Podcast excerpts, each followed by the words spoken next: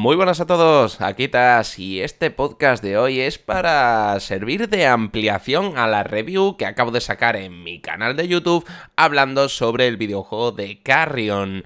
Un videojuego que sinceramente me ha gustado mucho, como digo en la review en vídeo, la cual podéis ver si vais a mi canal, es una review muy cortita de 5 minutos, pero he decidido hacer este podcast para poder ampliar porque sí que es cierto que me he dejado cosas en el tintero que creo que es importante señalar o comentar un poco y dado que esto es un podcast que solo tienes que escucharlo, no tienes que verlo, creo que aquí puedo expandirme mucho más lo suficiente como para poder contarte mis impresiones más a fondo.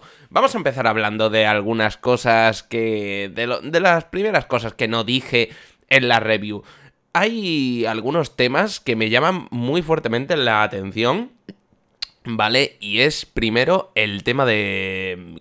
Sí que, sí que lo comenté en la review esto, pero el tema del mapa, el tema del mapa me mató hacia el tercio final de la partida, como que literalmente me tiré casi dos o tres horas extra de lo que este juego da de sí, dando pues unas 30 vueltas, por lo menos literalmente a las mismas 8 o 10 zonas hasta que me dio por encontrar la zona que tenía que ir para encontrar la única tubería que me faltaba.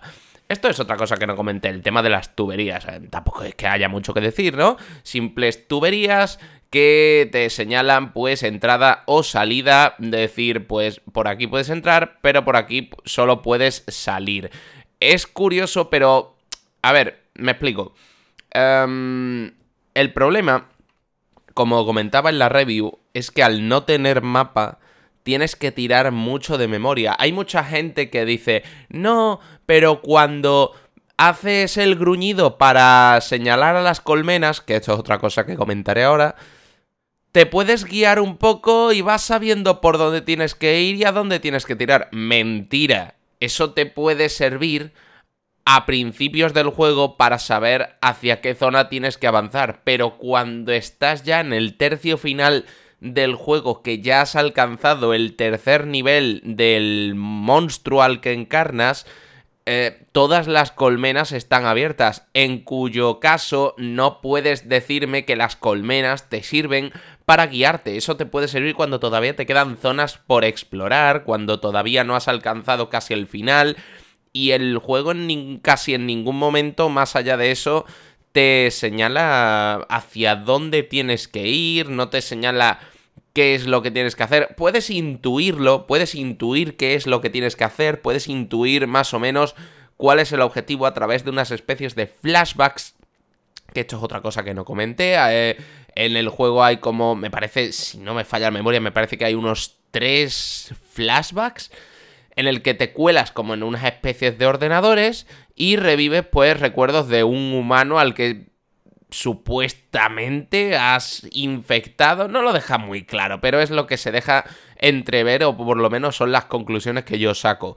Em, pero sí, el tema, el tema del mapa es bastante, bastante truculento y sinceramente me llegó a agobiar muy fuerte. Está el gameplay completo en directo eh, sin editar en mi canal. Podéis verlo si queréis, aunque dudo que más de uno de aquí se quiera comer 6 horas y media de un directo, más mm, máxime teniendo en cuenta que dos de esas horas son simplemente dando vueltas. Lo entiendo, no pasa nada. Otra de las cositas interesantes es que eh, lo comenté que las inteligencias de los enemigos estaban muy bien, pero una cosa son las inteligencias artificiales de los enemigos, dado el nivel de dificultad que puede presentar este juego, que a principio, a primera vista, puede parecer no muy elevado, pero en algunos casos eh, te juega algunas malas pasadas. Me explico. Eh, tenemos distintos tipos de enemigos, ¿vale? Tenemos los, digamos, los operarios básicos de esta especie de base científico-militar que algunos pueden estar armados, otros no. Después nos encontramos el primer tipo de enemigo serio, por decirlo así, que son unas especies como de guardias con unas pistolas que aparte de que te atacan muy rápido, eh, levantan un escudo que no puedes franquear. Mm, porque cuando llegas, por ejemplo, a nivel 2 eh, de, con, el, con el personaje, puedes realizar, por ejemplo, una especie de embestida.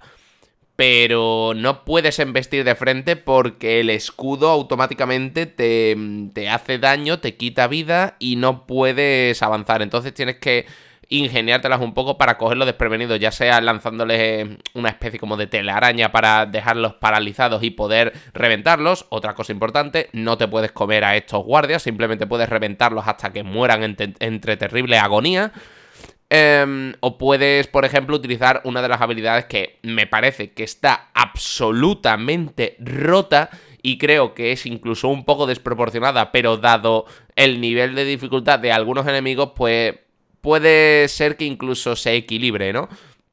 Unas especies como de pinchos, ¿vale? Que tú simplemente eh, utilizan energía, ¿vale? Esto es otra mecánica que hay, que ves como unas especies de cajas de electricidad, las cuales tocas y te cargas de energía con una barrita. Esta barrita de energía se gasta bastante, bastante rápido, pero se compensa con el hecho de que hay cajas de energía por casi cualquier parte del escenario.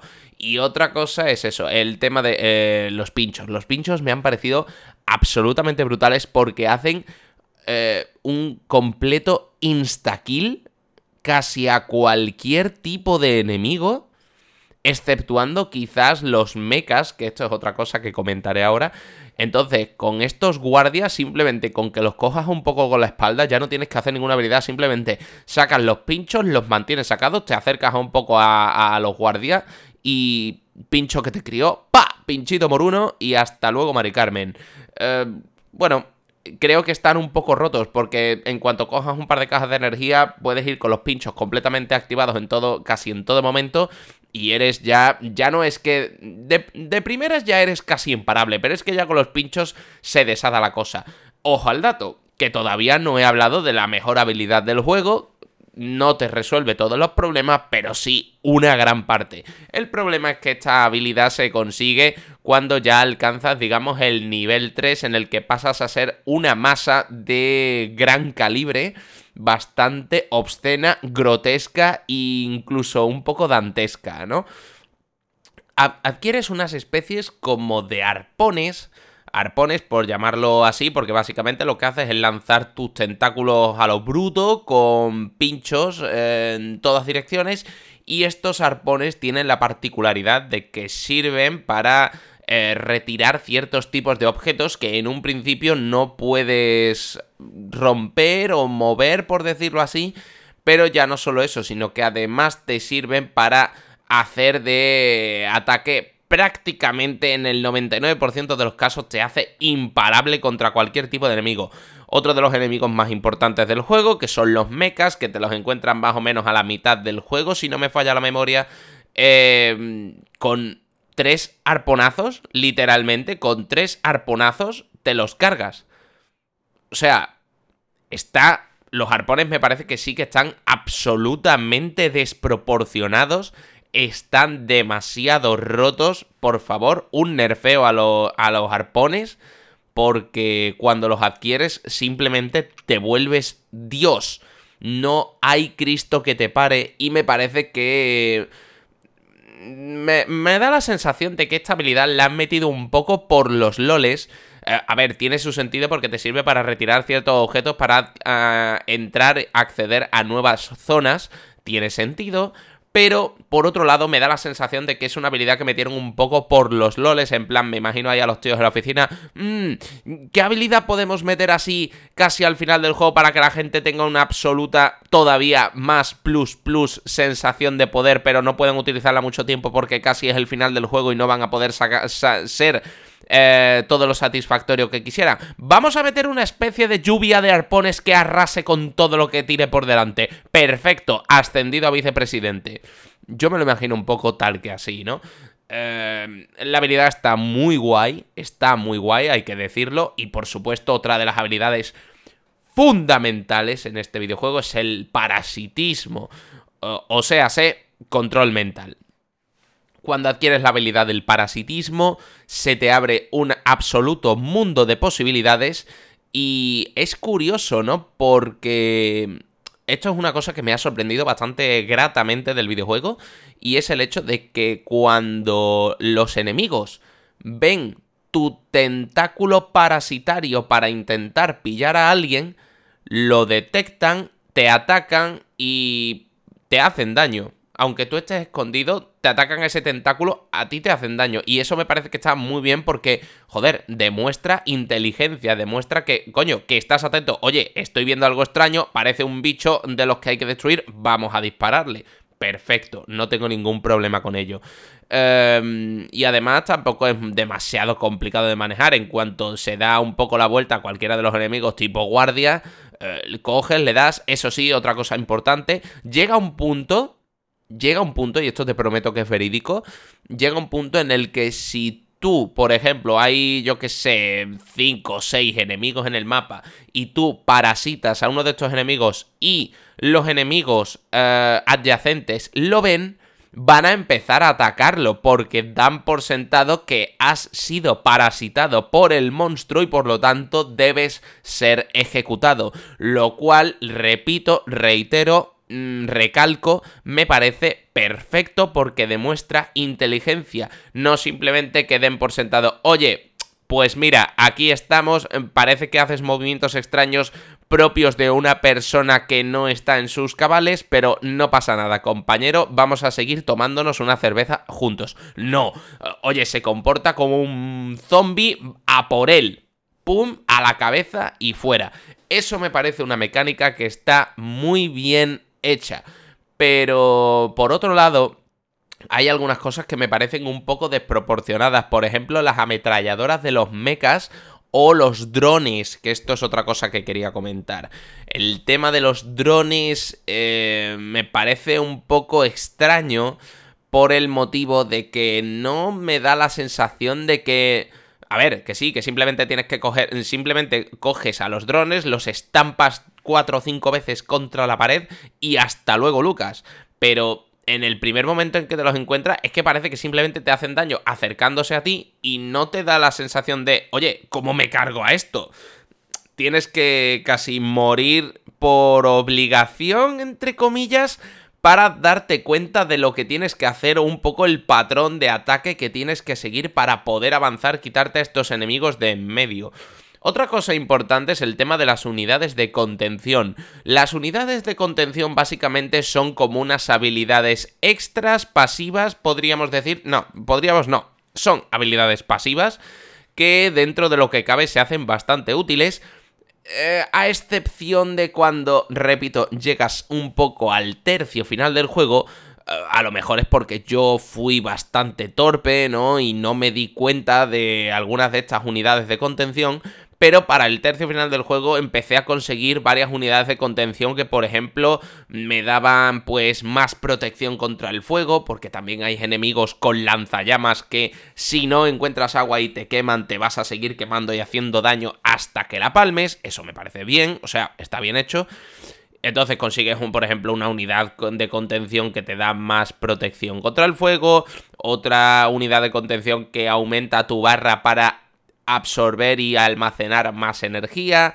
Y luego vienen las, las unidades de contención para conseguir, eh, si no me falla la memoria, se llaman tentáculos prensiles, ¿vale? Tentáculos prensiles extra, que básicamente es que si, por ejemplo, Estás jugando con teclado y ratón. Cuando tú haces clic derecho, sacas un tentáculo que te permite interactuar con los objetos. Por ejemplo, coges una rejilla, la lanzas, una caja, la lanzas a un enemigo para acercártelo a la boca y comértelo. Pues estos tentáculos prensiles pues van aumentando con estas unidades de contención. No todas las unidades de contención contienen tentáculos prensiles, valga la redundancia, pero no sé, casi que te lo dejan para el final del juego, no sé muy bien el motivo. Em, no entiendo muy bien este, este movimiento, pero en fin. Más allá de eso, pequeños detalles que soy un poco tiquismiquis con ellos, ¿no? Pero que a fin de cuentas creo que eh, el juego se hace muy interesante, se hace muy llevadero. Máxime si te gustan mucho los, videojuegos con backtracking y te mola más el rollo ya no superviviente, sino precisamente el rollo de ser una bestia imparable, pero dentro de un complejo laberíntico bastante grande y que tienes que ir pues haciéndote poderoso, entender por qué estás ahí y sobre todo, como digo en la review en vídeo, la experiencia de movimiento es sin duda lo que hace que este videojuego brille absolutamente la experiencia de movimiento, el, viaje, por supuesto, en este videojuego no hay viajes rápidos, eso es una cosa que tenéis que tener en cuenta. Los únicos, entre comillas, viajes rápidos que tenemos son las especies de puertas que vamos forzando a través de las colmenas. Esto es otra cosa que quería comentaros ahora, ¿vale? El tema de las colmenas. Las colmenas em, es nuestra, de hecho, nuestra primera habilidad, nuestra primera habilidad es un rugido que tiene dos funciones. Uno, cuando está cerca de gente, las asusta, ¿vale? A los operarios normales los asusta, pero a los guardias los atrae. Entonces puedes extenderles un poco de trampas y luego escabullirte por una cañería o por una rejilla y pillarles desprevenidos por la espalda, ¿no? Pero por otro lado también este gruñido te sirve para localizar las colmenas que lo he comentado muy brevemente antes. Estas colmenas al principio del juego te sirven básicamente para decir, ah, pues mira, tenemos una colmena abajo a la derecha, hay una colmena hacia la izquierda, otra colmena arriba a la derecha, pues tengo este camino para ir, este camino para allá. Te sirven tanto de punto de guardado como para recuperar biomasa y se hace bastante curioso. Además, tiene, tiene, la particularidad también de que muchas de estas colmenas te abren caminos nuevos eh, para que no tengas que volver a realizar todo un recorrido súper gigante en el que tengas que, por ejemplo, eh, utilizar una habilidad de camuflaje que consigues en cierto punto del juego para poder atravesar láseres de manera invisible y que se cierren puertas y puedas seguir avanzando por nuevos caminos, nuevas cañerías, nuevas tuberías. También tenemos, por ejemplo, la habilidad de convertirnos en gusanitos. Esto Dicho así suena bastante extraño, pero es tal que así, o sea, eh, la habilidad se llama hidrofilia, si no recuerdo mal, que te conviertes en gusanitos cuando estás en el agua, es una, o sea, es una especie de unidad de contención que también ah, recuperas en, en uno de los contenedores en una zona acuática. Y entonces estos gusanitos pues cogen y te sirve para pasar pues por algunas zonas que parecen como de ladrillitos que están un poco separados, pero que mm, dado tu tamaño pues deberías poder atravesarlos siendo pues estos gusanos, valga la redundancia. En fin, em, en general el videojuego me ha, parecido em, absolutamente estupendo. solo el problema este del mapa por el... porque, a ver, tiene trazas, ¿no? Tiene un poco trazas de backtrack, o sea, de backtrack iba a decir, tiene un poco trazas de Metroidvania. No te voy a decir que se marca un Hollow Knight porque ni de coña, pero tiene sus trazas de Metroidvania dando a entender que puedes eh, tener algunos elementos, pero sí que tiene elementos de Metroidvania, como por ejemplo es el tema del backtracking, que eso es importante. Em, en general, como te digo, el videojuego merece mucho la pena que le eches eh, una partida, por lo menos. Además, tienes la ventaja porque mucha gente también se ha echado para atrás. Sé que mucha gente se ha echado para atrás con este juego porque decían que, que estaba en inglés y es que ellos con el inglés no. Este videojuego puedes jugarlo en español perfectamente, pero tienes que cambiarlo tú en ajustes para poder em, ponerlo en tu idioma. Por lo general, el videojuego me ha parecido bastante estupendo, eh, lo he disfrutado mucho, a excepción del tema de perderme durante dos horas como un completo subnormal de guardería, pero eso ya es un problema personal. A raíz de esto, me gustaría hacer la petición de que se hiciera una segunda parte, por... no voy a hacer spoilers mm, del juego, lógicamente, pero me gustaría que se hiciera una segunda parte dado el final del juego porque creo que podría dar mucho de sí, que mejoraran algunas mecánicas y que sobre todo, muy importante, dieran al menos la opción, ya no por obligación, la opción de ponerte un mapa, tío, porque es que no parece que no han pensado, o sea, yo esto lo estuve pensando cuando estuve jugándolo en directo, digo, tienes que estar muy confiado de tu público de jugadores para no poner un mapa o no dar la opción por lo menos de un minimapa, yo qué sé, ¿qué te digo yo? Un minimapa tipo de Binding of Isaac en una esquinita para medio guiarte, pero es que ni eso. Así que si hicieran una segunda parte, me gustaría hacer la, la petición de que eh, se, se, incluyera por lo menos un minimapa para tener cierta orientación. La opción, ya no la obligación, la opción creo que sería bastante genial y por supuesto regular eh, eh, sobre todo el tema de el tema de habilidades tipo los arpones que me parecen una salvajada. Normalmente siempre para este tipo de videojuegos suele pasar que cuando hacen una segunda parte por algún místico motivo que no acabas de comprender, de repente has perdido todas tus habilidades y tienes que empezar a recuperarlas de nuevo. Ejemplo perfecto de esto es Ori and the Will of the Wisp donde de, mm, tras los eventos del primer Ori, pues eh, no tienes más que alguna que otra habilidad suelta de movimiento y poco más. Entonces, eso es lo único que le pediría. Por lo demás, el estilo gráfico le pega perfectamente. No me imagino este videojuego, por ejemplo, en un estilo 3D, porque no le pegaría.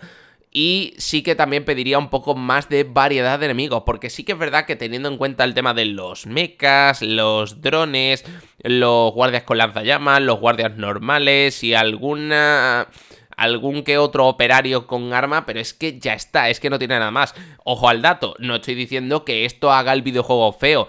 El videojuego me parece que tiene un nivel correcto e incluso te diría, esto es una cosa que quiero añadir, el hecho de que me gustaría que se añadiera la posibilidad de aumentar el nivel de dificultad eh, o añadir niveles. porque, em, digamos que puede... A ver cómo te lo explico esto. Em, tú cuando empiezas el videojuego, mm, directamente empiezas. O sea, no tiene la opción de decir, oye, pues quiero jugarlo en modo, modo normal, modo difícil, modo, modo locura, por ejemplo, ¿no? No, simplemente empiezas y ya. Es un nivel eh, a estándar, aislado, que tiene lo que tiene y ya está. Lo entiendo porque seguramente el videojuego está pensado para eso, para echarte una partida, disfrutar del poder absoluto de ser una bestia grotesca y feroz comiéndote a todos esos sucios humanos que han osado encerrarte y ya está, y Santas Pascuas. Pero no sé, creo que el videojuego puede sacar mucho más de sí, creo que pueden pulirlo bastante más, me gustaría que se le hiciera una, una update de, de parche haciendo alguna de estas cositas, ¿no? Que por ejemplo, pues que diera la opción de añadir un mapa, que metieran niveles de dificultad e incluso hacer un poco de revisión de algunas de las habilidades que, que, pienso yo que están demasiado rotas. En general, esto era lo que quería comentar, quería extenderme un poco más de lo que hice en la review porque creo que hay bastantes cosas que me dejé en el tintero como he estado comentando a lo largo de este podcast, que tampoco es que vaya a ser exageradamente largo, porque simplemente quería tocar estos puntos que a mi parecer pues eran importantes que por lo menos lo supierais, ¿no? Em, encontraréis, por supuesto, este podcast en mi Twitter, ¿vale? Em, que por cierto tengo Twitter nuevo, ¿vale? Arroba libertad YT. Ya no tengo el, el Twitter antiguo porque me lo suspendieron. Em, pues ahí lo podréis encontrar. En fin, chicos, esto es todo lo que tenía que decir. El videojuego de verdad es muy bueno. Dadle una oportunidad, jugadlo porque os prometo que os lo vais a pasar pipa, tanto jugando con mando de Xbox como con teclado y ratón. Es absolutamente genial, por lo menos para vivirlo una vez como experiencia.